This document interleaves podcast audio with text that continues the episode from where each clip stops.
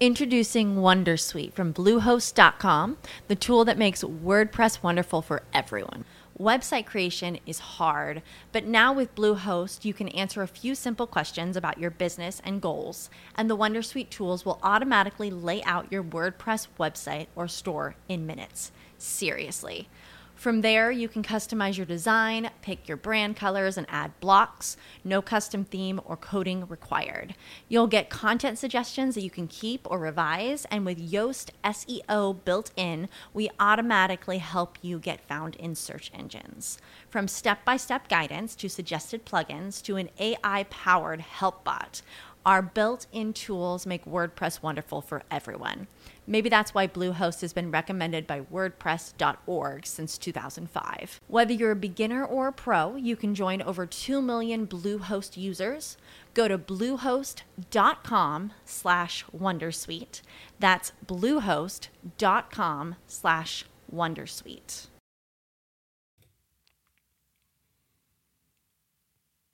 No, no os preocupéis. Este sí tiene las melodías desde el inicio. No os preocupéis. Eh, no hay ningún fallo con este. Vamos.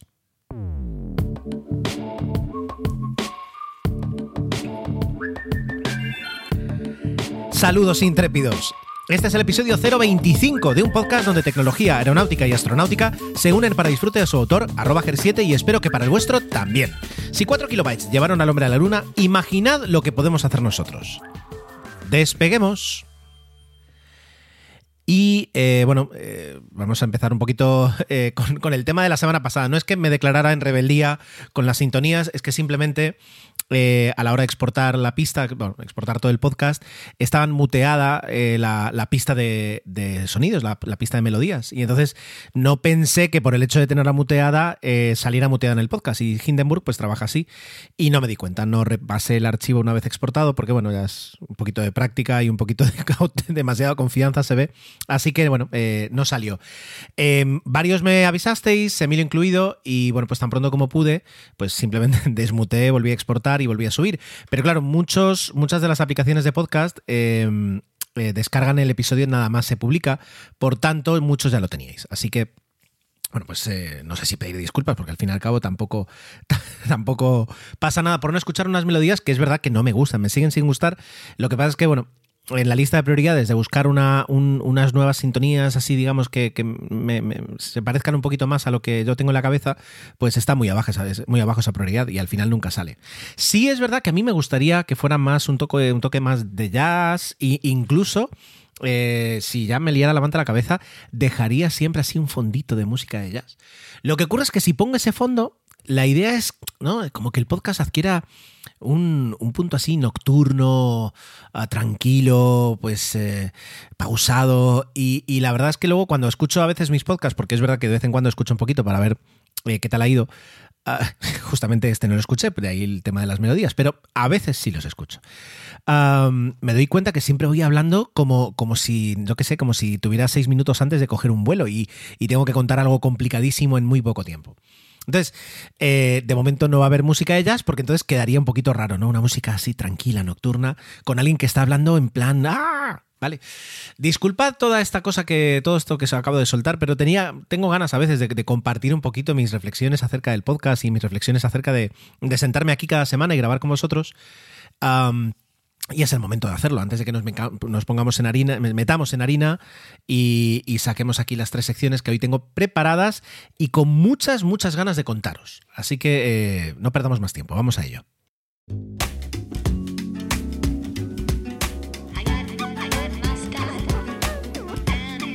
Vale, lanzo una pregunta abierta. ¿Dónde está mi Arduino? No, es, es una pregunta, ¿lo sabéis? Porque yo no lo sé. Eh, de hecho, no sé dónde están mis dos Arduinos.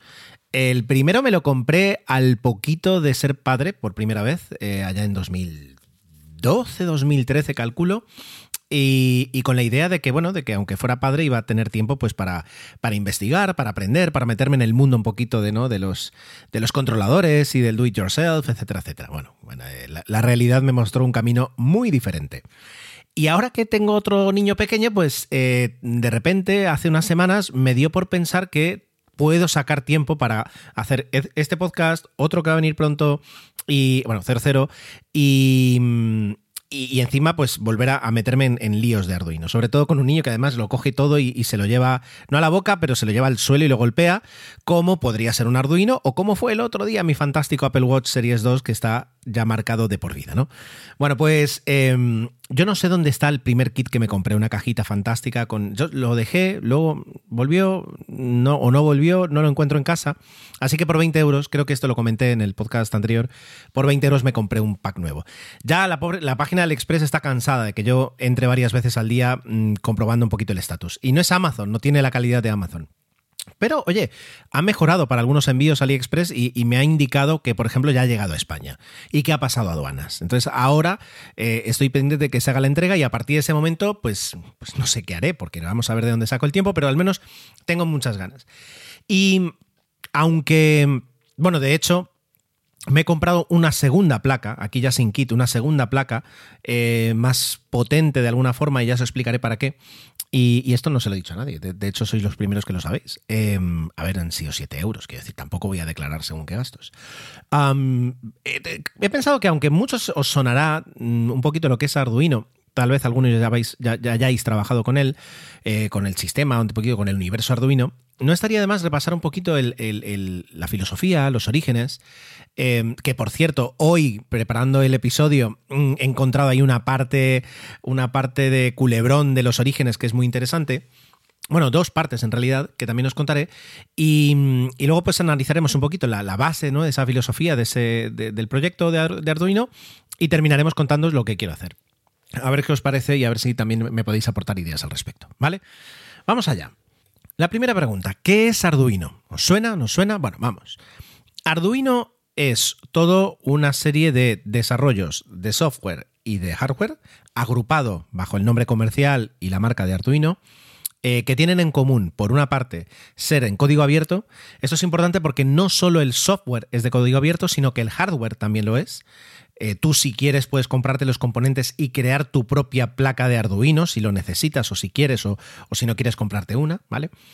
Ah, tanto el software como el hardware es, eh, de código abierto y que tiene como objetivo común el facilitar a todas las personas que no tienen un nivel técnico muy avanzado poder ah, aprender y poder desarrollar proyectos eh, caseros basados en la electrónica, en los sensores y en los actuadores. Esto es un poquito el, resumen. ¿Qué significa que eh, es hardware y software? Es decir, vale, la parte de software es un, entorno de desarrollo integrado, un IDE, que está muy bien, que permite manejar código, mm, enviarlo por USB a la placa, eh, hacer mm, pues eh, esquemas, hacer lo que quieras un poco, ¿no? Es decir, de hecho, la última versión, ahora cuando me he comprado, hacía años que no me, no me, metía en el mundo de Arduino, pero ahora que he entrado en la página web, que ha avanzado muchísimo, de hecho lo que permite incluso es tener un editor web, cosa que antes pues tú te lo, descargabas y lo manejabas en tu, en ordenador, pero ahora lo puedes tener incluso eh, online, en la nube, entonces ahí tienes tus proyectos y, tienes lo que, lo que quieras, ¿no? eso está muy bien. Y luego, la parte de hardware, que eso también código abierto, como decía, es una controladora. Es un controlador o controladora, no sé cómo, cómo decirlo. ¿Qué es un controlador? ¿Es como una Raspberry Pi? No, es mucho menos. Raspberry Pi es un ordenador, con todo lo que tiene el ordenador, con sus puertos de entrada, con sus puertos de salida, con unos estándares que pueden ser el HMI, el USB, mm, eh, lo, que queramos, con su procesador, con su tarjeta gráfica, con su memoria RAM. Es decir, es un ordenador muy pequeño, muy barato, Ah, pero que no deja de ser un ordenador. Y luego, por supuesto, cuando arranca, eh, arranca un sistema operativo que tú le tienes que cargar, eh, que puede ser un bueno, tiene que ser un Linux, pero puede ser pues el color favorito de Linux que tú quieras, o puedes compilártelo tú si, si sabes, ¿no? Eso es un ordenador, una Raspberry Pi es un ordenador. Pero por debajo de eso, bastante por debajo, está Arduino. Y Arduino es un controlador, lo cual es un pequeño procesador que, eh, al cual le puedes cargar un programa, cargar ciertas instrucciones en su pequeña memoria y nada más arranca, pues eh, después de hacer una breve comprobación de que está todo correcto, ¡pum! Se pone a ejecutar ese código de una, de una, de una y otra, o sea, una y otra vez, hasta que tú le puedes decir en el código que llegado el momento se apague o directamente desenchufas. Y no hay más. No tiene bueno, tiene un puerto de USB que es eh, lo único que tiene que para comunicarse con el ordenador. Esto es lo más básico. Luego, por supuesto, ya hay placas ahora mucho más complicadas, ¿vale? Estamos un poquito hablando del concepto de Arduino. Em, y luego lo que tiene son pins, es decir, tiene em, puertos, puntos eh, en el que tú puedes conectar y puedes soldar un cable y que pueden actuar eh, como, como de, entrada o de salida. Algunos son digitales y otros son analógicos. Entonces es mucho más sencillo ese, aspecto. ¿De acuerdo? Entonces, con todo eso, es decir, mm, Arduino juega con un par de, es decir, juega por una parte con, sensores, puedes conectarle prácticamente cualquier sensor, ¿de acuerdo? Y luego eh, puedes conectarle cualquier tipo de actuador. Es decir, desde motores, relés, servos, altavoces, pantallas, es decir, mm, te actúan y sensores, pues tienes eh, pues de temperatura, infrarrojos, eh, potenciadores, botones, interruptores, ah, lo que quieras, de todo, RFID, em, de todo. Ya digo, mm, hay muchísimo de donde elegir, ¿vale? Entonces, eh, ¿cuáles son las ventajas? Es decir, ¿por qué Arduino se ha hecho muy popular? Bueno, aparte de que ha sido código abierto y por tanto eh, ha favorecido la creación de un montón de empresas que trabajan con el mismo un poquito sistema, con el mismo estándar. De hecho, es decir, luego, aparte de eso, es decir, otra ventaja, perdón, es eh, el hecho de que, tú te puedes, o sea, cuesta muy poco. A mí, un, un, kit, una caja de plástico, que así ya para guardarlo todo, con un Arduino 1 que es digamos como el básico, con un montón de sensores y palanquillos, o sea que puedes ponerte a jugar lo que quieras, me ha costado 20 euros. Eh, por supuesto, el mío no es un Arduino original, porque el kit, si lo compras en la web de Arduino, cuesta 99 euros. ¿De acuerdo? El mío es un Funduino, pero como es hardware de código abierto, tiene que funcionar igual de bien. Y de hecho, el primer mío tampoco era original y funcionaba muy bien, al menos lo poco que lo pude trastear. entonces, ya digo, es decir, el, tener una comunidad enorme con un montón de apoyo, con un montón de desarrollos, de ejemplos, de todo. Y, un montón de fabricantes que por muy poquito dinero te ponen en tu casa algo con lo que jugar, pues ha crecido. Y, yo creo que eh, a, estas alturas, en 2021, hay millones de Arduino, un par de millones a lo mejor, eh, en diferentes hogares, instituciones, universidades. ¿Vale? la web de Arduino eh, ha crecido mucho, ya digo, en todos estos años, como es de esperar también. Y una de las ventajas es que ahora aglutina un montón de cosas más de lo que tenía. Es decir, más allá de, por ejemplo, tener pues, eh, pues una descripción de, de, las placas que hay, tiene también tutoriales, tiene eh, en la parte de comunidad un foro, su propio servidor de Discord, Discord eh, y luego, por ejemplo, tiene el Project Hub, que está muy bien, que es donde miles de personas suben sus proyectos em, en un formato, no es wiki, es un formato como si fuera de blog, pero tú subes tu proyecto, explicas eh, qué componentes vas a utilizar, mm, explicas el, el por qué, los problemas, puedes hacer todo lo que quieras y terminas con el código del programa y incluso si quieres, pues lo subes a, YouTube y subes un vídeo de cómo queda terminado. Por tanto, cualquier persona puede buscar aquí, pues por ejemplo, ahora estoy viendo uno, ¿no? Es decir, busco uno que sea de pastillas. Quiero un aparatito para... Pues aquí tienes, ¿no? Es decir, eh, Smart Auto Dispensing, dispensing Pillbox, Smart Automated Pill Dispenser, luego Smart Pill Dispenser, y ya lo tienes. Puedes copiarlo o puedes tomarlo para base perdón, como base para luego desarrollar tu propio proyecto. Pero está súper bien. Entonces, el, Project Hub es, el Project Hub es una pasada. Luego, ah, ya digo, en cuanto a documentación, tienes tutoriales, te explican un poquito eh, ejemplos, ejemplos de, las librerías, eh, luego te habla de, fundamentos, luego puedes hacer, te invita incluso a la parte de hacking, de, de poder expandir un poquito los conocimientos cuando ya estás un poquito más avanzado. Es decir, hay un montón de cosas, ¿de acuerdo? Y eso ayuda, digo de acuerdo como si fuerais a discutir, perdón. Eso te ayuda mucho a lanzarte eh, en un mundo en el que no vas a estar solo. Eh, eh, como todas las cosas, cuando hay comunidad detrás, funciona muchísimo mejor. Y luego ya tiene pues su editor web ahí dentro. Y no solo eso, sino que como en los últimos años Arduino ha girado hacia el IoT, hacia Internet of Things, y ha desarrollado muchas placas pensadas en Internet of Things, te facilita, incluso con una aplicación para Android y para iOS, el que tú conectes em, tu placa a, sus servidores, digamos de alguna forma, para que desde la web o desde la aplicación manejes todo. Es decir, si necesitas a la hora de montar un proyecto de, Internet of Things, eh, luego un, un, ¿cómo se dice? Un marco, ¿no? Un marco sobre el que trabajar, un marco web sobre el que controlar los, los, eh, los cacharritos que hayas montado, pues no hace falta que busques más, sino que ellos mismos te ofrecen ahí el sitio donde, donde gestionarlo. Está súper bien en ese aspecto. Ya digo, eh, a lo mejor comprarse un kit, venirse arriba, sentirse, digamos, eh, pues inspirado y que, decir, pues quiero el starter kit de Arduino. Pues mira, ahora, ahora mismo os digo cuánto cuesta, pero si no voy mal son 99 euros. ¿Que viene de todo? No, mira, 79,90 más gastos de envío. ¿Que viene de todo? Viene de todo. Eh, que ya digo, si entráis en AliExpress o incluso en Amazon también tenéis equivalentes eh, con un precio muy inferior, pues también. ¿Y que os va a solucionar igual? También, pero no es el oficial. Bueno, dos cosas más os voy a contar.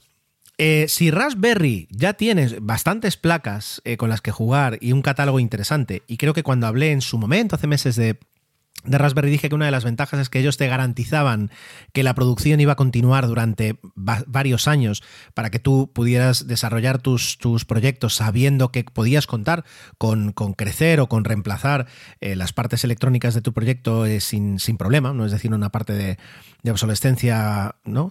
¿Cómo se dice? Cuando no tiene obsolescencia y además está todo, está todo es, a propósito, ¿no? Inobsolescencia, eh, da igual, ya me entendéis bueno, pues si, Raspberry Pi ya tiene bastante, lo de Arduino es impresionante. Yo no sé cómo se aclaran y yo no sé cómo llevan el control de todo lo que fabrican, ¿vale?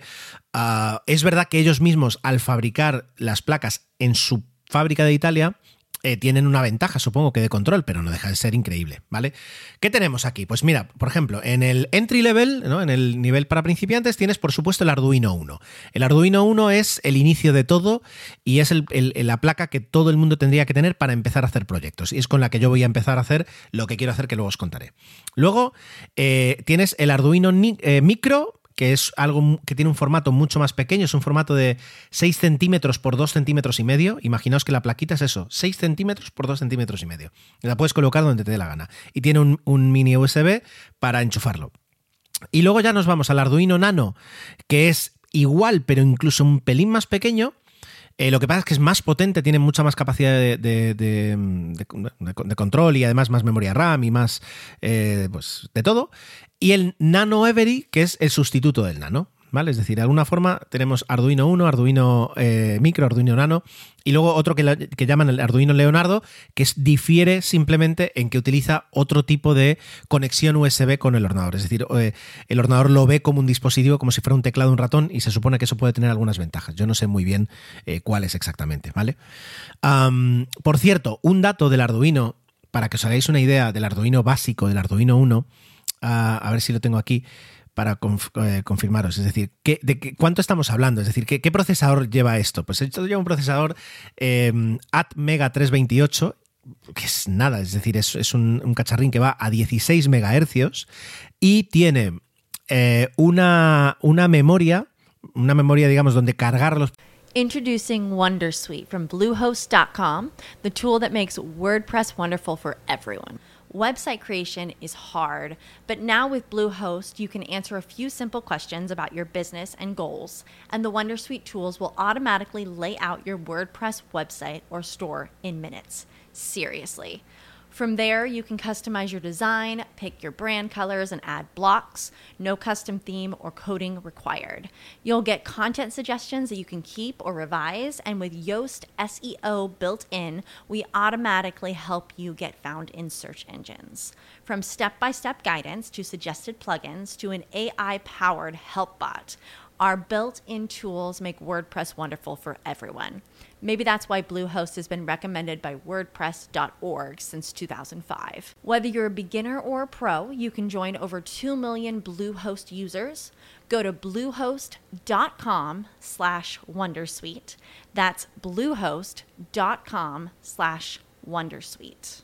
As a new Western Union customer, you can enjoy a $0 transfer fee on your first international online money transfer. Send money to your family and friends back home the fast, easy, and reliable way. Visit westernunion.com or download our app today to get started, and your first transfer fee is on us. FX gains apply, not available for credit cards and transfers to Cuba. Services offered by Western Union Financial Services Inc. and MLS 906983 or Western Union International Services LLC and MLS 906985. Programas de 32 kilobytes, donde medio kilobyte se usa por el arrancador, por el bootloader, ¿no? por, el programa de arranque. O sea que te quedan 31 kilobytes y medio para gestionar. Luego tiene una memoria RAM espectacular de 2 kilobytes y una memoria programable EPROM de 1 kilobyte. Entonces, eh, al inicio del podcast siempre digo lo de que 4 kilobytes llevaron al hombre a la luna. Bueno, pues aquí no tenemos 4, eh, tenemos incluso dos, porque de hecho los, los 4 kilobytes de los que hablo al inicio es de memoria RAM. Aquí tenemos la mitad, 2 kilobytes. Esto, es decir, ¿es una limitación? Bueno, pues para el tipo de programas que tienes que cargar en un Arduino 1, no. A partir de ese momento eh, tienes eh, placas más potentes, ¿de acuerdo? Y, y, de hecho, si no voy mal, la Nano ya incluye un procesador de, a lo mejor ahora me equivoco y estoy intentando aquí hacerlo a la vez, pero tiene un procesador de eh, 32... No, tiene el mismo procesador y la misma memoria, simplemente es que es más pequeño. El Maker, que es un, proyecto más, más avanzado, un producto más nuevo, sí que ya viene con procesadores de 32, de 32 bits, esto es todo 8 bits, y ya permite hacer muchas más cosas, y tiene una memoria más, más amplia, ¿vale? Luego, ¿Qué tenemos aquí? Pues eh, el Arduino Nano 33 eh, con Bluetooth integrado. El que tiene Bluetooth integrado y además nueve sensores más, que tiene sensores, eh, no sé si es brújula, de luz, o sea, aquí, de color, brillo y proximidad y de gestos, un micrófono digital, em, detector de movimiento, de vibración y de orientación, de temperatura, de humedad y de presión. Y todo esto lo trae un aparatito que tiene un tamaño de, si no voy mal, de 6 de 6 centímetros por 2,5 y que te cuesta 27 euros. Con todo eso puedes jugar. Imaginaos todo, todo lo que se puede hacer, ¿verdad? Luego el Arduino Due, que ya es un bichito un poquito más complicado.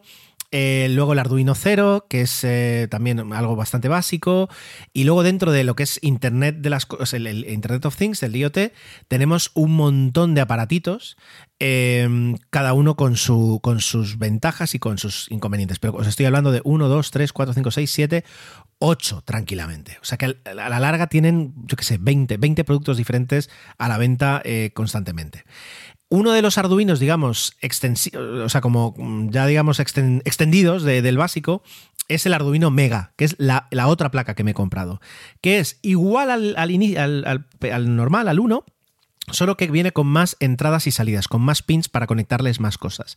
Y en el proyecto que quiero hacer yo, como que me da la sensación de que voy a, no me van a bastar los 20 pins que, que trae el, Arduino 1, pues me he comprado este que viene con, 50, con 60 en total, si no voy mal.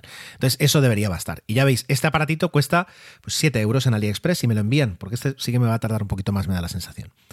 Además, adicionalmente, te, le puedes comprar eh, placas que se enchufan encima del Arduino así plum, plum y que ya le dan mm, funcionalidades. Como por ejemplo, yo que sé, le quieres tener Wi-Fi y Bluetooth, pues colocas un, se llama un Shield, bloom, lo colocas encima, queda perfectamente encajado y a partir de ese momento ya el Arduino tiene eh, esas capacidades o le quieres comprar, pues uno que te controle, por ejemplo, que tenga eh, eh, GPS, pues plum, lo enchufas uno y luego a la hora de hacer el programa lo único que tienes que hacer es incluir la, la, librería y trabajar con ese y trabajar con ese SIL que le acabas de poner. Es una, es una pasada.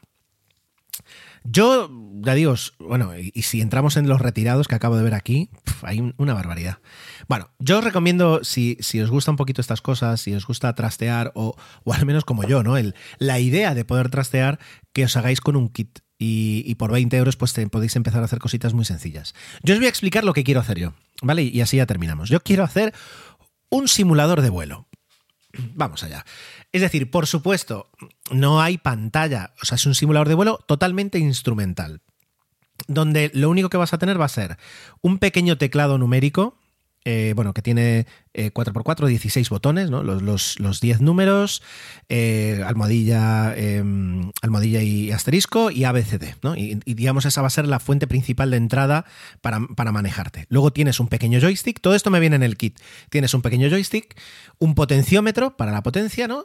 Y la panacea, digamos, de la parte gráfica va a ser un pequeño LCD una, pequeña pantalla LCD de 16 caracteres por dos filas, o sea, de 16 por 2, 32 caracteres.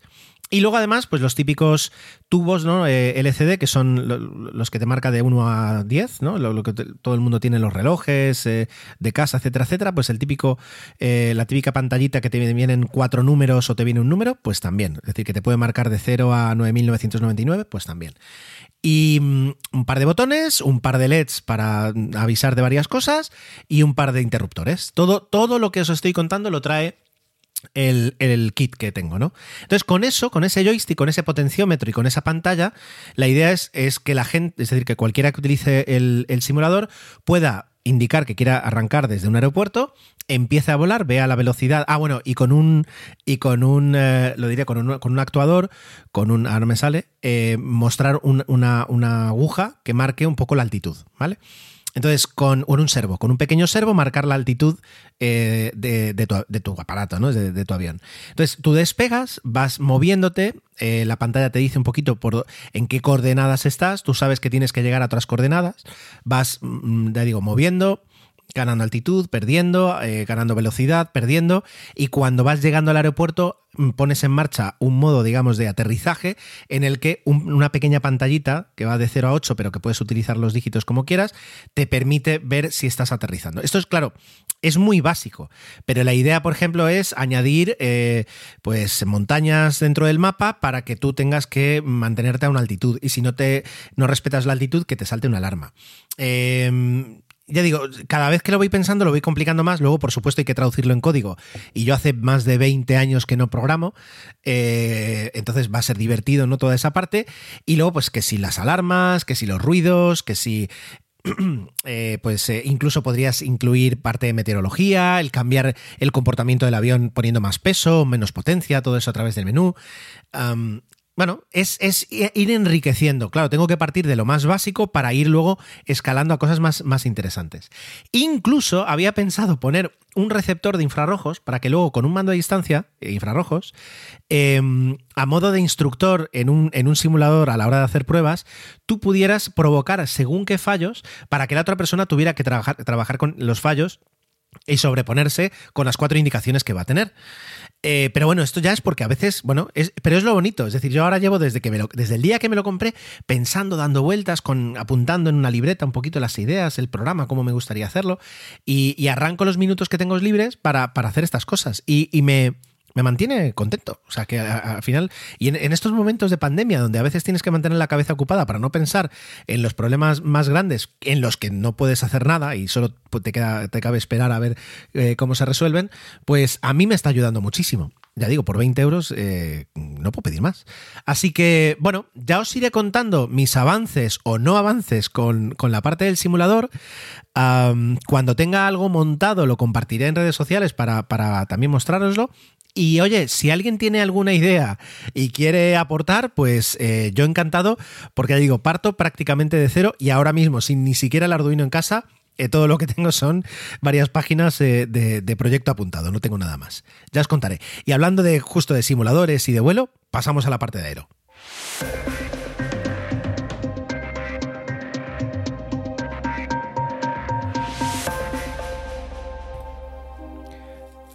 Es un poquito absurdo lo que voy a hacer, pero voy a continuar con lo anterior, porque antes os he contado que había una parte de Culebrón y, al final me doy cuenta que termina la sección y no, os la he contado.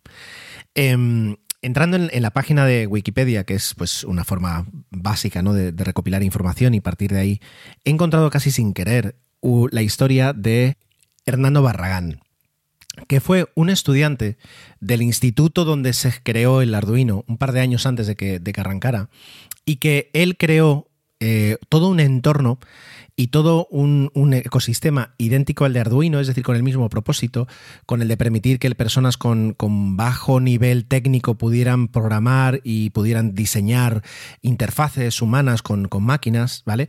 Eh, lo llamó Wiring. Y, fue su trabajo de, fin de carrera, su, proyecto ¿no? de, doctorado, de fin creo que de doctorado, em, que por supuesto fue bien, se lo aceptaron, etcétera, etcétera. Eh, está basado también en la misma tecnología, el mismo tipo de procesadores, no exactamente el mismo, era un poquito más caro porque era un procesador más complejo. Eh, y, el, y, de hecho, pues el desarrollo de incluso del lenguaje de programación, la simplificación, etcétera, etcétera, también la hizo él.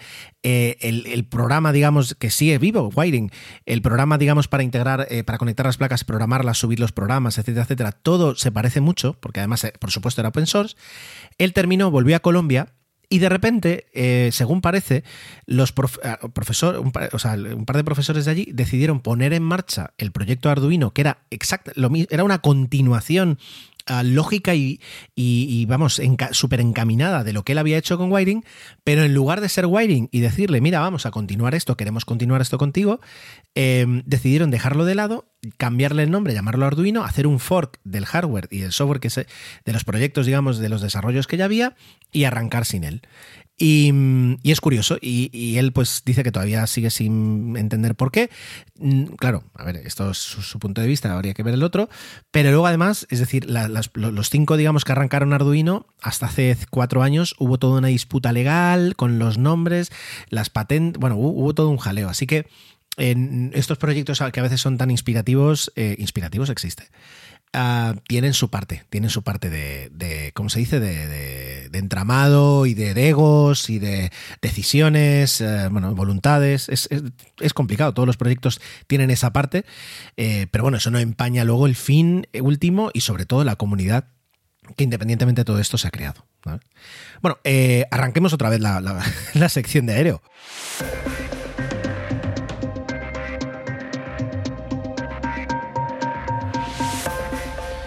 Y ahora sí, empezamos a hablar de aeronáutica.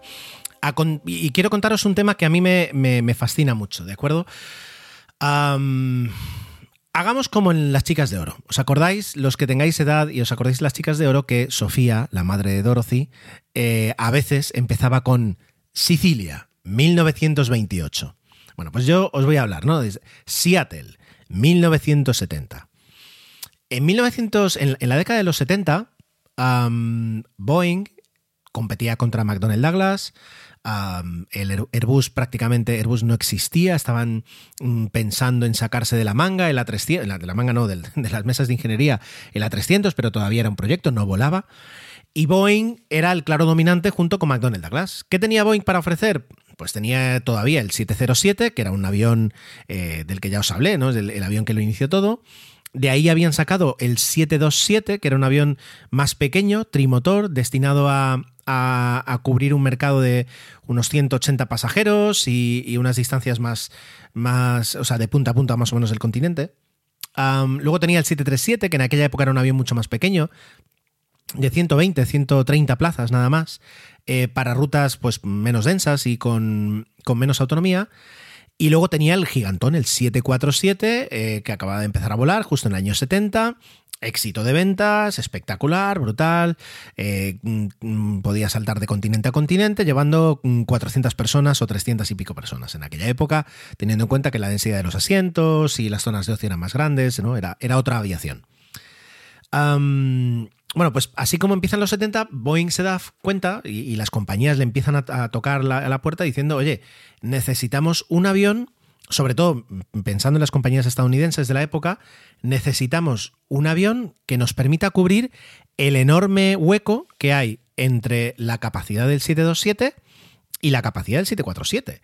Es decir, si el 727 llega a 180 y el 747 arranca en 300 y pico, eh, ahí hay un vacío. Y tenemos rutas que demandan eh, no perder dinero porque no podemos coger más pasajeros como con el 727 y no perder dinero porque volamos aviones medio vacíos con el 747. Entonces, Boeing le dio muchas vueltas y, creó una pareja de aviones eh, que ha tenido un éxito fantástico. Es decir, creó el 757 y el 767. Son dos aviones que nacieron a la vez y de hecho compartían diferentes desarrollos de ingeniería, es decir, una ala similar, una cabina similar, soluciones tecnológicas similares que ya digamos apuntaban a em, reducir costes de mantenimiento y luego también facilitar la transición de pilotos de un avión a otro. Porque aunque son aviones muy diferentes, el hecho de que a la hora de crearlos eh, se hayan pensado a la vez y se hayan pensado, digamos, como pareja, permite que, la forma de, de, operarlos, la forma de mantenerlos y la forma de volarlos sea parecida. Entonces, a la hora de saltar tanto un mecánico como un piloto de un avión a otro, es más sencillo. Bueno, pues estos dos aviones fueron espectaculares, ¿de acuerdo? Eh, originalmente estaban pensados para, también para volar de, una punta a otra punta de Estados Unidos, pero eh, como el equipo A no tardaron eh, las, aerolíneas en encontrarles otras funcionalidades.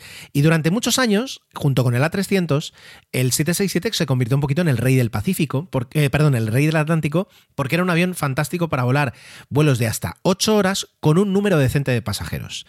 Em, tal es así que luego Boeing sacó la versión 300 del avión, que era una, el 767-300, era un, avión alargado, e incluso a finales de los 90 el avión 400, que era más alargado todavía. ¿De cuántos pasajeros estamos hablando? Pues un 757 estamos hablando que podía manejar entre 220, bueno, entre 190 y 230, 240 pasajeros. Un 767 podía manejar a partir de 220, 200, 230 pasajeros hasta 260, 270. Todo, por supuesto, y aquí un día cuando hablemos de interiores os contaré que las configuraciones que tienen las aerolíneas de los aviones hacen que cambien de una forma espectacular había, de hecho siguen operándola, una empresa como TUI, un 757 muy orientado hacia el turismo para hacer vuelos entre Alemania y, España, por ejemplo, que lleva casi casi 240 pasajeros. Y yo tuve la fortuna de volar en un 757 eh, de mm, Continental entre Madrid, la, la, extinta Continental, entre Madrid y Nueva York, que yo conté 175 asientos. Entonces cambia muchísimo. ¿Vale? Y claro, el, hecho de que tú metas 240 eh, asientos en un avión hace que la autonomía, como pesa más, la autonomía se reduce y a lo mejor te puede volar 5 horitas. Eh, y sin embargo, el 757 con 175 asientos, como el que volé yo, cruzaba el Atlántico y podía volar 8, 9 y casi casi 10 horas, ¿vale? Entonces, fueron unos aviones tremendamente exitosos. Al 767 se lo comió el 330. Cuando llegó el 330, que era un avión más grande, más capaz, eh, con mayores economías, con mayores eh, o sea, con una tecnología más avanzada, eh, empezó un poquito la, decadencia del 767. Pero aún así, fue un avión muy exitoso. Algún día hablaremos de él. Y de hecho, Boeing lo sigue produciendo en la forma de avión militar tanquero, con capacidad de abastecer otros aviones. ¿Vale? Perfecto. El 757, sin embargo, no tuvo reemplazo. Y nadie ningún fabricante, ni en Europa ni en Estados Unidos, ofreció un avión um, similar. Introducing Wondersuite from Bluehost.com, the tool that makes WordPress wonderful for everyone. Website creation is hard, but now with Bluehost, you can answer a few simple questions about your business and goals, and the Wondersuite tools will automatically lay out your WordPress website or store in minutes. Seriously. From there, you can customize your design, pick your brand colors, and add blocks. No custom theme or coding required. You'll get content suggestions that you can keep or revise, and with Yoast SEO built in, we automatically help you get found in search engines. From step by step guidance to suggested plugins to an AI powered help bot, our built in tools make WordPress wonderful for everyone. Maybe that's why Bluehost has been recommended by WordPress.org since 2005. Whether you're a beginner or a pro, you can join over 2 million Bluehost users. Go to bluehost.com slash wondersuite. That's bluehost.com slash wondersuite. With Lucky Land slots, you can get lucky just about anywhere. Dearly beloved, we are gathered here today to... Has anyone seen the bride and groom? Sorry, sorry, we're here. We were getting lucky in the limo and we lost track of time. No, Lucky Land Casino, with cash prizes that add up quicker than a guest registry. In that case, I pronounce you lucky.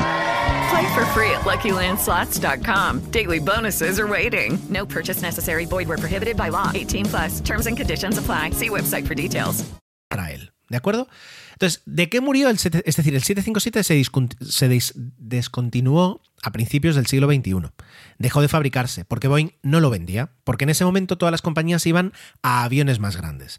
Había pasado ya el 11S, eh, todo estaba creciendo, había más demanda y el 757 se veía un avión que primero ya no, no tenía el número de pasajeros adecuado, es decir, que la gente quería más.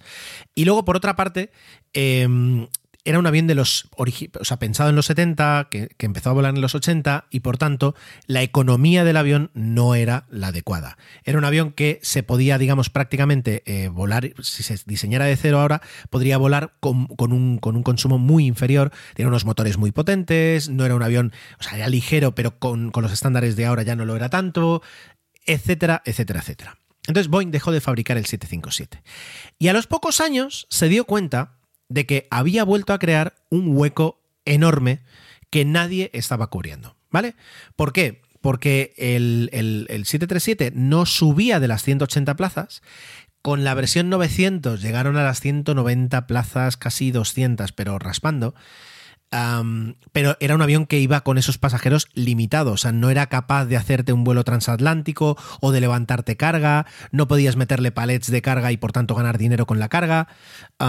No, no, o sea, sí, volaba esos pasajeros, pero no era lo mismo. Y el siguiente avión, aparte del 767 que luego dejó de fabricarse, era el Dreamliner, el 787, la niña bonita de Boeing, pero que arrancaba con una versión donde las compañías podían meter 240 pasajeros e incluso algunas llegar a 300 pasajeros. No tenía nada que ver con lo que hacía el 757. Um, claro, los aviones empezaron a hacerse viejos y, y, los fabricantes empezaron a mirar y decir, bueno, tengo que jubilar mi 757, pero es que no tengo un avión al que dirigirme para sustituirlo.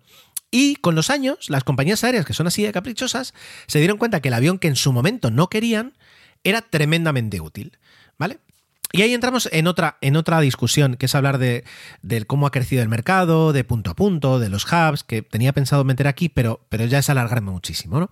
Lo, que, lo que tenemos que entender es que las compañías aéreas que les venía genial tener un avión que sin que fuera muy grande, no era muy pequeño.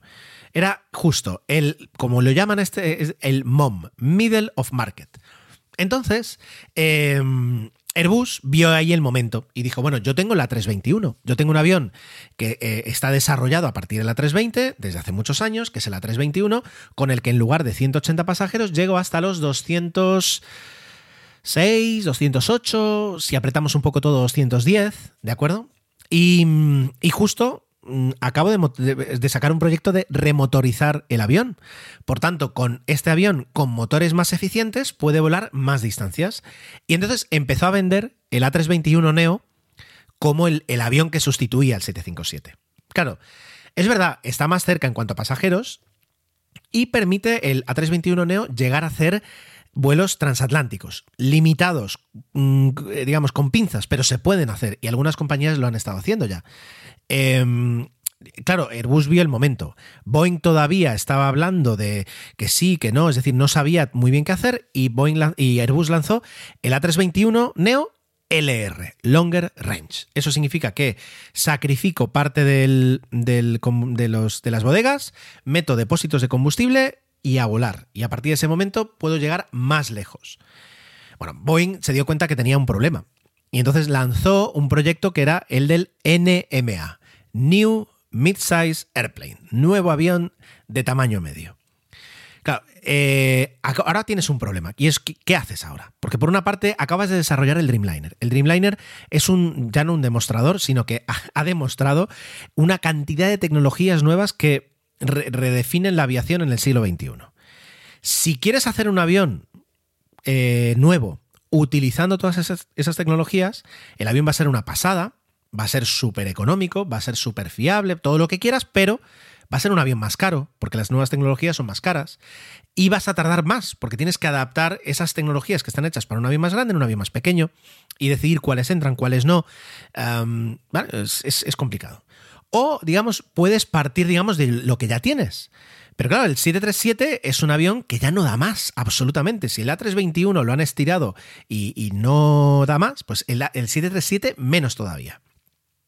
Hasta llegó un momento en que, en que Boeing llegó a pensar, resucito el 757, cojo el 757, le meto motores nuevos y a volar. Y en realidad las, las cuentas más o menos cuadraban en cuanto a economía Sin embargo, sales al campo, es como si es como si en un partido de fútbol, en el minuto 80, eh, en lugar de, de- poner a un jugador nuevo a, refrescar e intentar ganar el partido, coges al que sacaste eh, en, la primera parte, pero como ha estado descansando y le has ahí chutado, digamos, isotónico a tope y, y yo qué sé, y glucosa, pues lo sacas a jugar intentando marcar la diferencia. Es un poco raro. Y por otra parte, para una empresa tener que reconocer que tu mayor eh, proyecto del futuro es un avión de los 70 que le has tocado todo lo que necesitabas tocarlo para, para presentarlo como un avión nuevo es un poco triste, es decir, no dice mucho en cuanto a tu capacidad de innovación. Entonces, Boeing estaba ahí, que sí, que no, qué es lo que hago, y luego esas otras, es decir, un avión de dos pasillos o un avión de uno. Eso es un dilema brutal, porque cambia totalmente la concepción del avión. En los pesos, el uso, ah, la facilidad de meter carga, la facilidad de cargar pasajeros, descargar pasajeros, em, las rutas que puede cubrir, la comodidad, por tanto, de los pasajeros y las horas que mm, las compañías pueden intentar mantenerlo en el aire, etcétera, etcétera. Tal es el dilema que en los 70 Boeing no lo hizo. no decidió. Boeing desarrolló el 7.5 y el 7.6. Lo hizo a la vez. Para, yo creo que no tener que decidir a quién quieres más, a papá o a mamá. Pues un avión para cada uno. Y aquí, digamos, lo tenía que hacer. Cuando estaba prácticamente a punto de lanzar ya el diseño final y proponérselo a las compañías y escuchar un poquito sus opiniones, fue cuando pasó todo lo del Max. Y cuando justo ya estaba a punto de solucionar el tema del Max, ha llegado la, pandemia que ha supuesto para las compañías que hacen aviones, como Airboeing, como Airboeing, es la fusión, como Airbus y Boeing, ha supuesto un mazazo económico, porque nadie quiere comprar aviones. De hecho, se están devolviendo un montón de aviones y hay un mercado de segunda mano eh, que cualquier compañía que arranque de cero ahora mismo puede conseguir aviones a muy buen precio. Entonces, eh, no es el momento y lo ha dejado un poquito en, en- pausa mientras va repensando un poquito qué es lo que hay que hacer. En todo este tiempo ha caído el CEO, el CEO de Dennis Mulberg, ha llegado un nuevo CEO, eh, creo que es David Calhoun, ahora no me acuerdo el nombre, que es Calhoun, y ha dicho, no, no, todo lo que hemos hablado acerca de este avión, vamos a empezar de cero, porque eh, la situación es diferente, eh, porque no podemos obviar que el Max, el fiasco del Max existe y eh, porque además, fijaos esto, es decir, el 737 ya no tiene más evolución, se va a quedar así con el Max. Pero dentro de 10 años, 15 años, habrá que sacar un nuevo avión sustituto del 737. Y ese nuevo avión va a beber toda la tecnología que se haya desarrollado para el, el, el, el MOM, el Middle of Market, el New Mid-Size Airplane. Entonces es una situación súper complicada para Boeing salir de, de, de- pues de este jaque ¿no? del mercado eh, que tiene, pues, pues por supuesto, puede salir hacia adelante, pero te va a marcar las próximas dos décadas la decisión que tomes ahora. Y por si fuera poco, Airbus ha sacado el A321 Neo XLR, que no es la conexión de auriculares, sino que ya es esa versión de, de larga distancia con todavía más distancia, todavía más autonomía, porque han reforzado alas, han reforzado tren de aterrizaje y el avión ahora pesa más, puede pesar más y por tanto llevar un poco más de combustible. Aún así, aunque está vendiendo y se está llevando muchos clientes porque no tienen otro avión, eh, el mercado de alguna forma lo que viene a decir es que Airbus también ha estirado el A321 donde no se puede estirar más. Y quien ha volado en una 320 y por tanto una 321 porque es igual en cuanto a, a cabina, es decir, lo único que cambia es la, distancia. Y quien- quienes hemos volado en un 757, reconocemos que el, el 757 tenía un plus de comodidad. Se le veía un avión grande, solo que pequeño.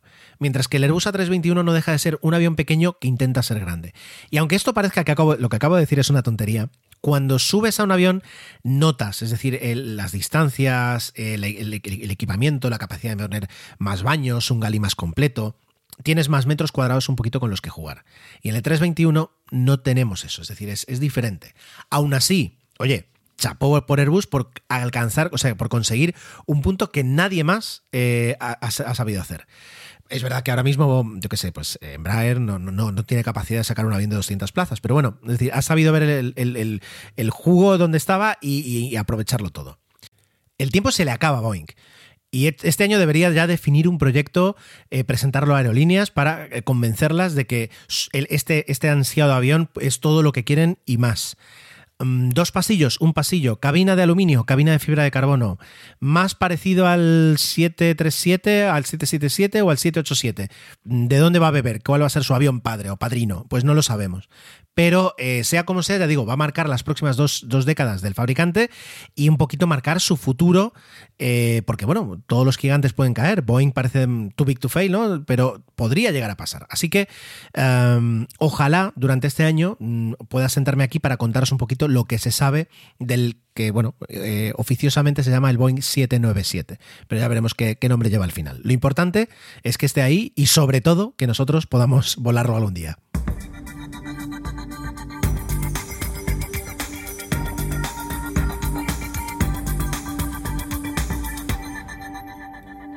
Y de una familia a otra. Estamos hablando aquí, pues, el 737, cómo había evolucionado el 7.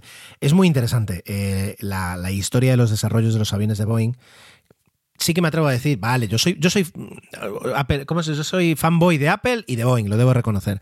Pero la historia, digamos, de cómo han ido surgiendo los aviones Boeing, eh, pues los momentos, los usos, los padrinos, digamos, tecnológicos, tecnológicos que han tenido, me parece que es más interesante, más divertida que la de, la de Airbus con todos los respetos y teniendo en cuenta, quiero decir que eso no, no, cambia nada el que, el que sea un avión mejor, peor, quiero decir, simplemente es el, el, culebrón, digamos, que ha dado como nacimiento estos aviones, es, muy interesante con respecto al de, al Airbus. Algún día podemos hacerlo así, en plan culebrón y, y, y asignar papeles. Bueno, pues de esa familia de aviones a una familia de cohetes. El otro día En, estas charlas que a veces deberíamos grabar con Santi, que, tenemos brevemente un poquito antes de grabar, porque cuando grabas un podcast con alguien con quien no estás en el día a día, eh, si, si, te pones a grabar directamente y arrancas de cero, es un poco frío. ¿Vale? Es decir, hace falta un poquito de calentamiento en esto también. Hace falta, pues, eh, hablar de un poquito de cómo va la vida y terminar, pues, un poquito por los cerros de Úbeda hasta que alguien siempre dice, el, bueno, venga, vamos a grabar que se nos va el tiempo. Y mm, con Santi estábamos hablando de un tema que, ya me lo he apuntado para hablar algún día con, con él, por ejemplo, por supuesto, que es el, el, telescopio espacial James Webb, el próximo telescopio espacial que la NASA va a poner en marcha, se supone que este año o si no, principios del siguiente. Y preguntaba yo, inocente de mí, qué cohete lo iba a lanzar. Y, y dije, ¿un Atlas 5? Y, y, Santi me recordó que no, que claro, que es, es, un, es una carga muy pesada que la va a lanzar un Ariane 5 y que además esa es parte de, la, cooperación en el desarrollo del telescopio con la Agencia Espacial Europea. ¿no? La Agencia Espacial Europea pone el cohete. De ahí salió un poco a qué nervios o qué... O sea, tú estás 20 años, porque este telescopio lleva 20 años, ¿no? Desde que empezó a, diseñarse, a, hablar de él, hasta que prácticamente ya ha quedado listo. Lleva 20 años y miles de millones de dólares de, de sobrecoste eh, en, la, en el horno. Entonces, llega, llega, un momento en el que lo pones en marcha, lo mandas a, en este caso, la Guayana francesa, encima de un cohete y lo lanzas, la responsabilidad de, de Ariane Space de poner el cohete, de que sea un lanzamiento exitoso, porque como te lo cargues, te has cargado 20 años de trabajo y miles y miles de millones de dólares, es muy duro. Y luego también para el responsable, los responsables del telescopio, el aceptar que durante un, unas horas el telescopio está fuera de su control en las manos de otra empresa que eh, puede cargárselo, ¿no? Es decir, es muy duro pensar en eso.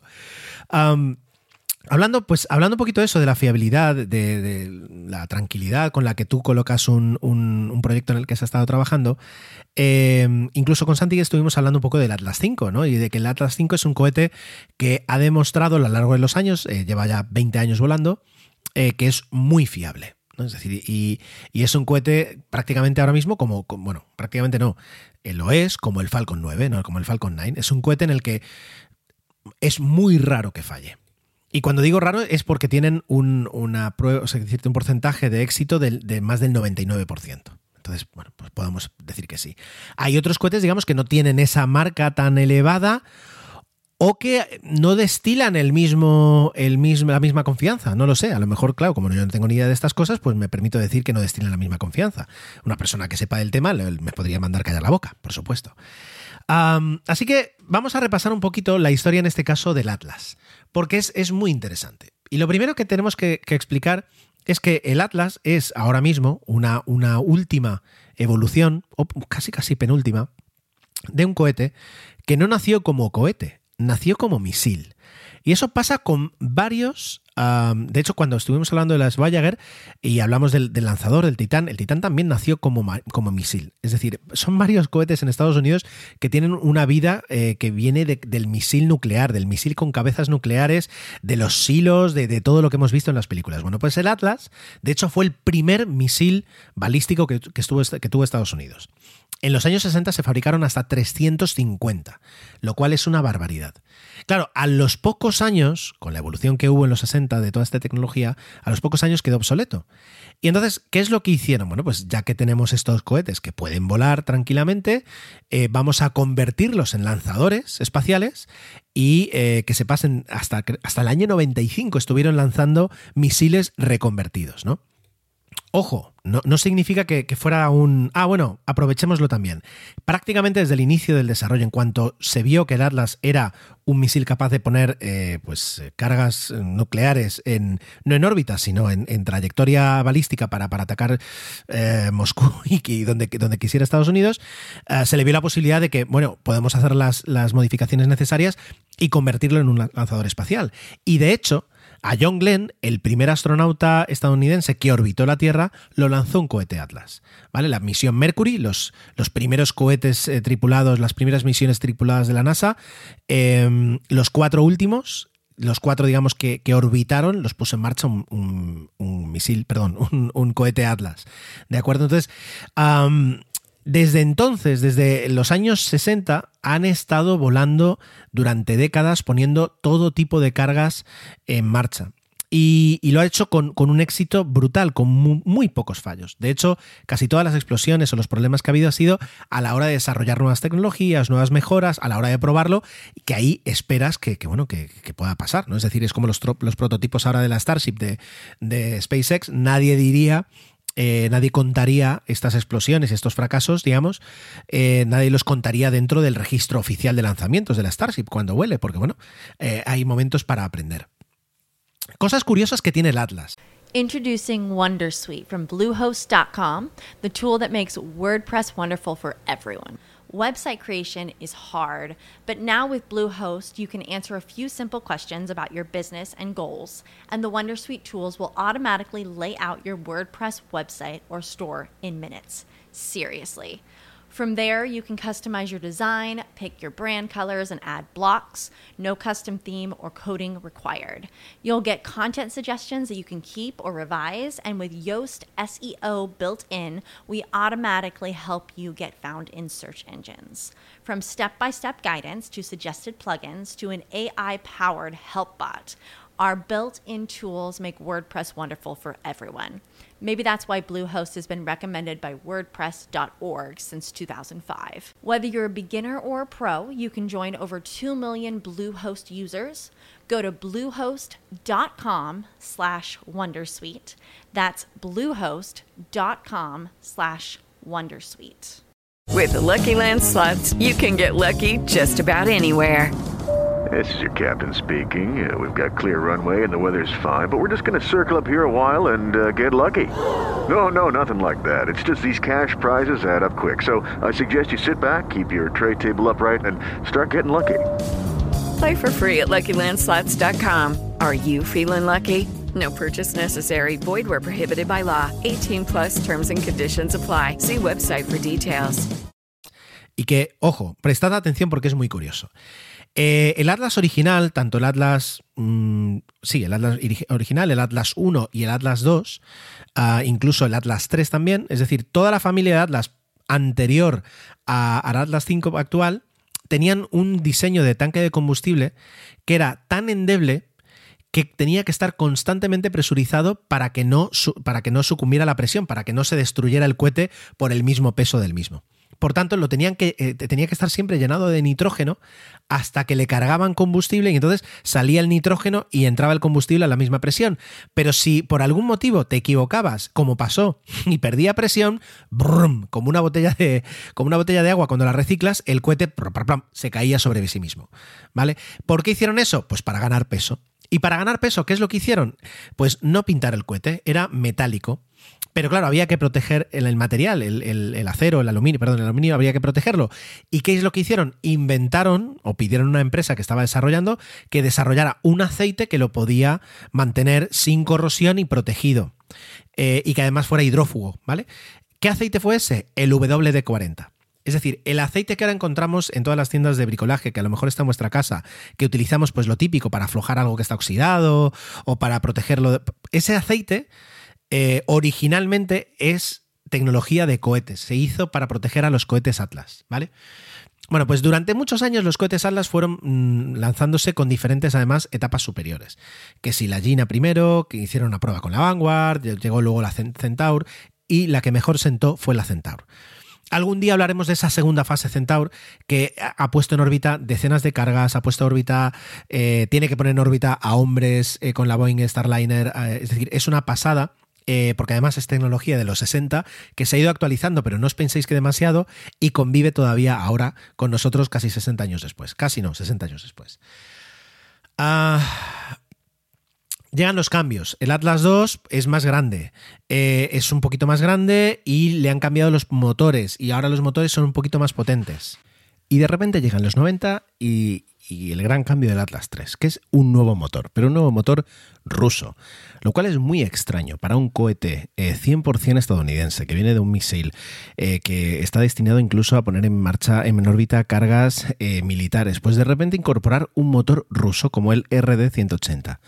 Lo cierto es que les viene genial, porque eh, si algo tenía, eh, pues, eh, si, había un punto en el cohete que, no sobresalía era el del motor, los motores. De hecho, tenía una cosa rarísima, eh, pero muy original, y era que el cohete tenía una etapa y media. Es decir, cuando se lanzaba el Atlas, arrancaban sus tres motores, dos muy potentes le daban aceleración y un tercero eh, pues ayudaba de alguna forma. Al cabo de unos segundos, al cabo de, bueno, sí, realmente un poco más de un minuto, los dos motores laterales, digamos, se apagaban, eh, incluso se expulsaban. Y el pequeño, el central, era el que seguía acelerando ya de una forma más relajada. Pero no, no porque tuviera, digamos, eh, cohetes laterales, motores sólidos laterales. No, no, no. Es decir, estaban incorporados en todo en el, mismo cohete, solo que unos funcionaban más tiempo, uno funcionaba más tiempo y los otros dos no menos. Bueno, pues todo esto se acaba con el Atlas 3 cuando introduce el motor ruso, el RD-180. Un, además, el RD-180 es un eh, hijo, un descendiente del fabuloso cohete energía que tenía que llevar al transbordador espacial. Eh, es una versión, digamos, un poco reducida, más pequeño, eh, pero aún así muy potente y muy eficiente. Y es la gran incorporación del Atlas 3. Ya digo, son los 90, la Unión Soviética ha caído, de repente hay una apertura, eh, no sé hasta qué punto incluso pues hay un componente político de como de mostrar apertura por parte de Estados Unidos y por parte de Rusia. Bueno, y a partir del año 2000 llega el Atlas 5, que es la versión actual. Y el Atlas 5 es una auténtica bestia de carga, es decir, funciona muy bien, la fiabilidad, como decía, es decir, solo, ha mejorado incluso, eh, no ha tenido prácticamente problemas jamás, eh, sigue teniendo el motor, el motor ruso, el RD180, en este caso ya han cambiado el depósito, el depósito del tanque central, ya tiene, ya tiene rigidez, ya por tanto pues es mucho más fácil manejarlo, no hay que estar constantemente metiéndole gas para que no se, no se desinfle el, el- cohete entero. Eh, se mejora incluso otra vez la, la segunda fase, es decir, se extiende y se hace más grande y por tanto más potente. Eh, se le añaden dos cofias diferentes, es decir, se le añaden dos, dos áreas eh, superiores donde colocar la carga, es decir, la original y una más extendida, una que justamente además viene del Ariane y que permite eh, pues más volumen, no porque pueda llevar más peso, sino porque para cargas más específicas puede ser más grande esa, esa carga. Y eh, además se le ofrece la posibilidad de colocar cohetes, motores sólidos eh, laterales de 1 a 5 en una configuración muy rara. Que si veis las imágenes es totalmente asimétrica. Del hecho, el mismo hecho de que pueda llevar solo un motor eh, acoplado a, un lado del cohete, pues evidentemente ya es asimétrico, pero con 2, con 3, con 4 y hasta con 5 todos tienen una posición ciertamente asimétrica, lo cual pues entiendo que hay que hacer unos cálculos espectaculares eh, para, no, para no crear ningún problema de, de, de- asimetría de potencia y de que pueda lanzarse bien, pero así lo, lo hace. Y eso le, le, da más flexibilidad, para es decir, con, con, sin prácticamente sin ningún cohete sólido, pues puede poner en, en órbita cargas de hasta 10 toneladas y con los 5, por ejemplo, alrededor, eh, puede prácticamente doblar el peso, puede colocar casi casi 20 toneladas en órbita, lo cual está muy bien. Y eh, por terminar, en los últimos años, lo que se hace es incluso trabajar para la certificación que permita llevar um, humanos al espacio. Es decir, la NASA no permite colocar a ningún, a ningún eh, astronauta suyo en cualquier cohete eh, por el simple hecho de que funcione. Es decir, tiene que haber todo un programa de certificación súper exigente eh, que ya no solo es por fiabilidad, es por pues, la capacidad de, de, de, de evacuación en, en, determinados momentos. Es decir, eh, ya digo, es, es, muy complicado ese programa. Y el Atlas lo consigue eh, para que de esa forma, pues por una parte, los astronautas de la NASA a bordo de la Starliner, de la Boeing Starliner, que es la cápsula que digamos tiene que complementar a las Dragon a la hora de, hacer el trabajo de colocar astronautas en la Estación Espacial Internacional, eh, pues eh, pueda funcionar ahí. Es decir, y de hecho, pues ya se han hecho pruebas y, y, cada vez que ha volado una Starliner ha sido a bordo de a bordo de un Atlas. En este caso no lleva cofia y lleva dos motores sólidos. Y con eso, digamos, se cumple con todo el trabajo necesario. Eso es lo que ha conseguido el Atlas. Y luego, algo alucinante, hay un vídeo de, de, un youtuber pues, eh, de divulgación científica que se llama Smarter Every Day y de alguna forma consigue pues un, una invitación de la empresa que desarrolla este cohete, que es lo último que os voy a explicar, eh, para, para, visitar la fábrica y visitar pues eh, un poquito la cadena de montaje de estos, de estos, Atlas. Y hay un momento en que el CEO de, de ULA, de ULA, Tori Bruno, que es también todo un personaje, le muestra eh, los, bueno, cómo están componiendo las segundas fases, ¿no? las, las Centaur y le dice, esa es la que va a llevar la misión Marte 2020. Y dice ahí un poquito chuleando, dice, y esta además nosotros la llamamos la Marte 2020-20. Dice, ¿por qué? Ah, ¿por qué? Pues porque es nuestra vigésima misión a Marte. Y eso, es decir, claro, es un momento así como de, chulería y, y además pues bien ganado. Porque eh, así como, por ejemplo, los cohetes eh, Falcon de, SpaceX están especializados en poner en, órbita pues, satélites, lo cual es algo que requiere pues, muchísimo mérito y, y muchísima precisión. Los Atlas, además de colocar satélites, eh, se han especializado a lo largo de los años en enviar sondas al espacio. De hecho, las primeras, eh, creo que fueron las sondas Viking, fueron las primeras sondas, Viking o Pioneer, ah, bueno, no lo sé, creo que Viking, eh, fueron las primeras sondas que eh, abandonaron la órbita terrestre y fue a, bordo de, cohetes Atlas. Y con los años se ha conseguido afinar muchísimo la puntería, porque cuando lanzas una sonda que tiene que ir, pues yo que sé, a Saturno, como la Cassini, tienes la precisión con la que la envías tiene que ser espectacular, porque cada, cada, pequeña desviación que haces a la hora de mover la sonda en la Tierra supone eh, miles y miles de kilómetros de, de, diferencia entre el punto en el que tú quieres que esté la sonda cuando llegue a, la órbita de, Saturno y, la y, el punto, digamos, final donde la entrega el cohete. Y para poder corregir eso necesitas mucho combustible de la propia sonda que acorta la vida espacial de la sonda. Entonces, eh, a lo largo de los años, eh, los cohetes Atlas han conseguido esa precisión fantástica para poder ahorrar eh, combustible, para que eso supone pues prolongar la misión, asignarle un segundo, un tercer objetivo a las sondas, etcétera, etcétera. Y, y eso es un mérito, desde luego, que hay que, que, hay que darles, porque tienen ese conocimiento, han desarrollado, han desarrollado ese, ese, esas capacidades. Claro, eh, en, esa misma, en esa misma entrevista, en el vídeo de Smarter Everyday, eh, Tori Bruno decía, bueno, mira, cada vez hay más actores, hay más eh, competencia a la hora de colocar cargas en órbita.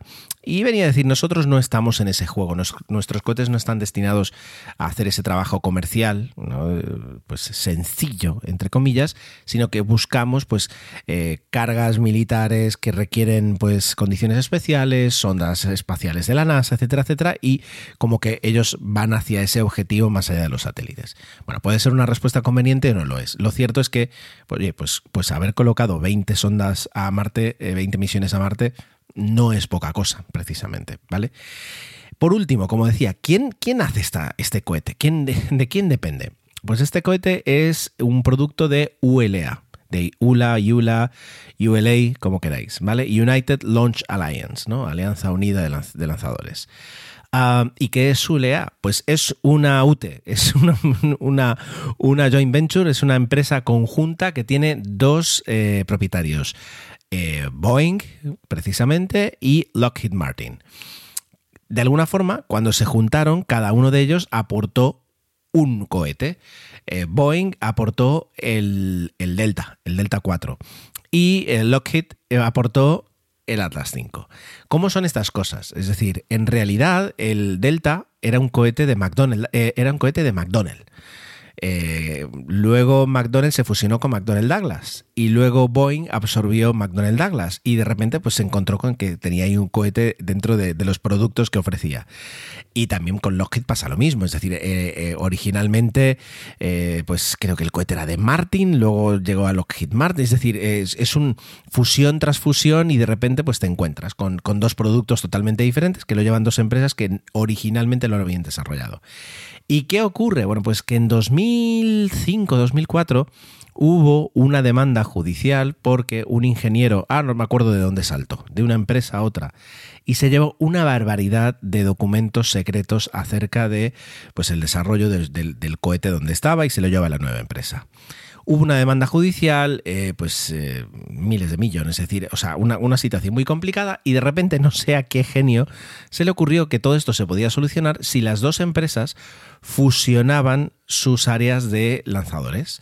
Y entonces eh, decidieron que era buena idea y de ahí, de una demanda judicial por un empleado que se llevó documentación privada eh, secreta, se crea United Launch Alliance. Y entonces las dos empresas pasan de ser competidores a ser una única empresa que, ofrece los mismos servicios.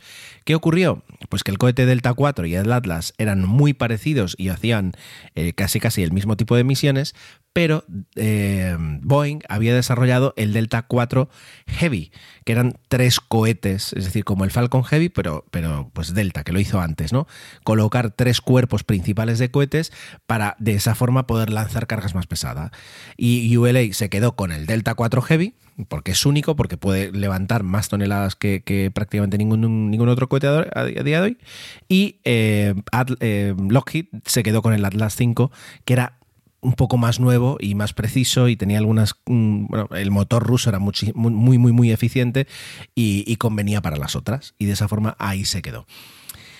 ¿Tiene futuro el Atlas 5? Bueno, tiene un poco de futuro. Lleva 20 años lanzando, lanzando eh, satélites, lanzando sondas y le quedan todavía unos 10, 15 lanzamientos más. Eh, ULA está trabajando en su siguiente cohete, que es el Vulcan, que lleva motores de Blue Origin, de la empresa de Jeff Bezos, del, del CEO, bueno, del dueño de Amazon ya no será CEO en verano, pero sigue siendo el dueño. Eh, es un cohete nuevo, es un cohete más eh, con muchas capacidades, con más potente, en parte reutilizable, pero solo reutiliza los motores. Es una cosa muy interesante que un día podemos hablar. Pero eh, no deja de ser de alguna forma, incluso el, el Vulcan, una evolución nueva del Atlas utiliza muchísima tecnología. Y es que, claro, es decir, evidentemente, tú me puedes decir, eh, realmente, o me podéis decir, eh, ¿realmente el Atlas 5 se parece algo al misil Atlas de hace 50 y pico de años? Claro, evolución tras evolución, así como van pasando los años, eh, va cambiando todo tanto que al final el producto final prácticamente no se parece nada al original. Pero cuando hablas de, de, tener, ofrecer un cohete, de ofrecer un lanzador que además tiene tanta fiabilidad, ya no solo es un tema de producto, de, hierro, de motor, de eh, control. Es un tema de eh, todo el sistema que tienes alrededor.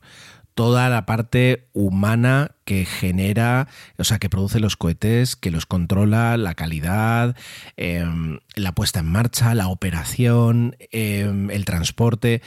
Es decir, todo trabaja en torno a, a, un, a, una base que ya tienes.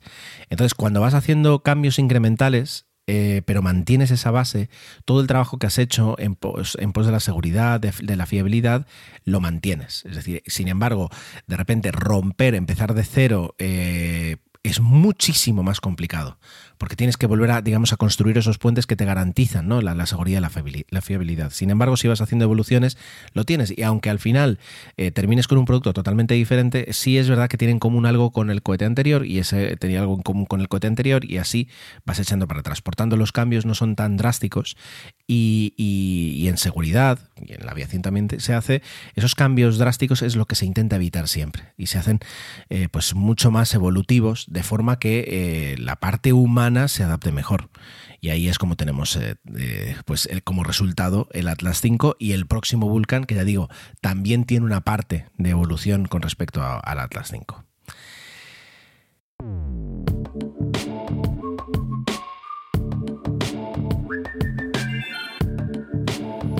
Y como nos dejamos el feedback para la semana que viene y de esta forma pues tener una sección así con, mucho cuerpo, os voy a decir que esto es todo esta semana. Eh, muchas gracias por el tiempo que habéis dedicado a reescuchar este episodio, el número 25 con la tontería. Ya llevamos ya un cuarto de siglo, no, 25 solo más.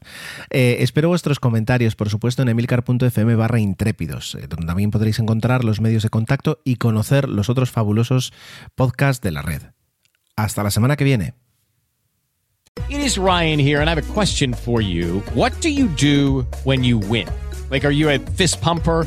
A woohooer, a hand clapper, a high fiver. I kind of like the high five, but if you want to hone in on those winning moves, check out Chumba Casino. At ChumbaCasino.com, choose from hundreds of social casino style games for your chance to redeem serious cash prizes. There are new game releases weekly, plus free daily bonuses. So don't wait. Start having the most fun ever at ChumbaCasino.com. No purchase necessary. BGW. Void were prohibited by law. See terms and conditions. 18 plus.